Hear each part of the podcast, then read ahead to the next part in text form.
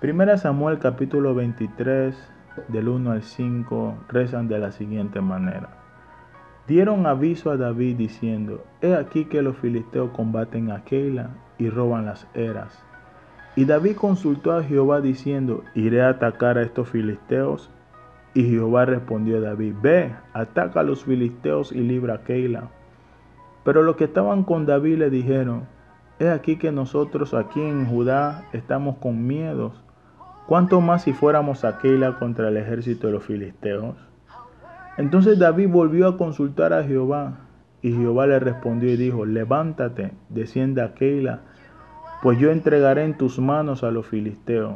Fue pues David con su sombra Keila y peleó contra los filisteos, se llevó sus ganados y le causó una gran derrota y libró David a los de Keila.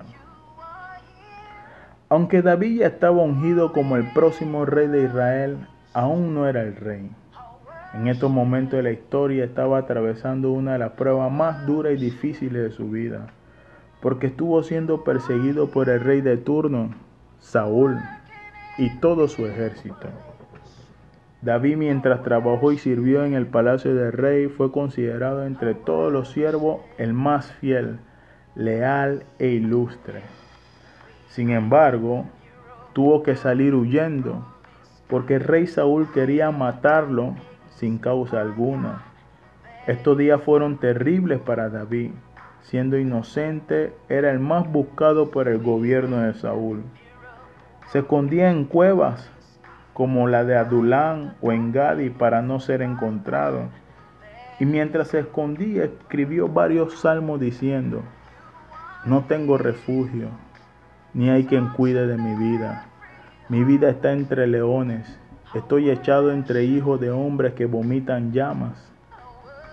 A pesar que estaba pasando por estos duros y difíciles momentos, el pasaje que acabamos de leer nos muestra que David consultaba a Dios para tomar cualquier decisión en su vida.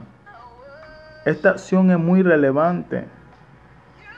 ¿Cuántos de nosotros consultamos a Dios para tomar decisiones en nuestras vidas, ya sean grandes o pequeñas, importantes o menos importantes, o en lo profesional, en lo familiar, o en lo ministerial. Es evidente que los días que estamos viviendo son días duros y muy difíciles. Sin embargo, muchos de nosotros tomamos decisiones para salir del paso, porque la angustia y la desesperación nos ganan. David no escuchó ni consideró lo que sus hombres dijeron, sino que buscó la dirección de Dios antes de entrar en acción. Escuchó sus instrucciones y luego actuó de acuerdo a ella. Debemos dedicar el tiempo para discernir la voluntad de Dios de antemano y no hacerlo después y tener que pedir a Dios que deshaga los resultados de nuestras decisiones apresuradas. Podemos escuchar a Dios hablar mediante el consejo de su palabra y la dirección de su Santo Espíritu en nuestros corazones.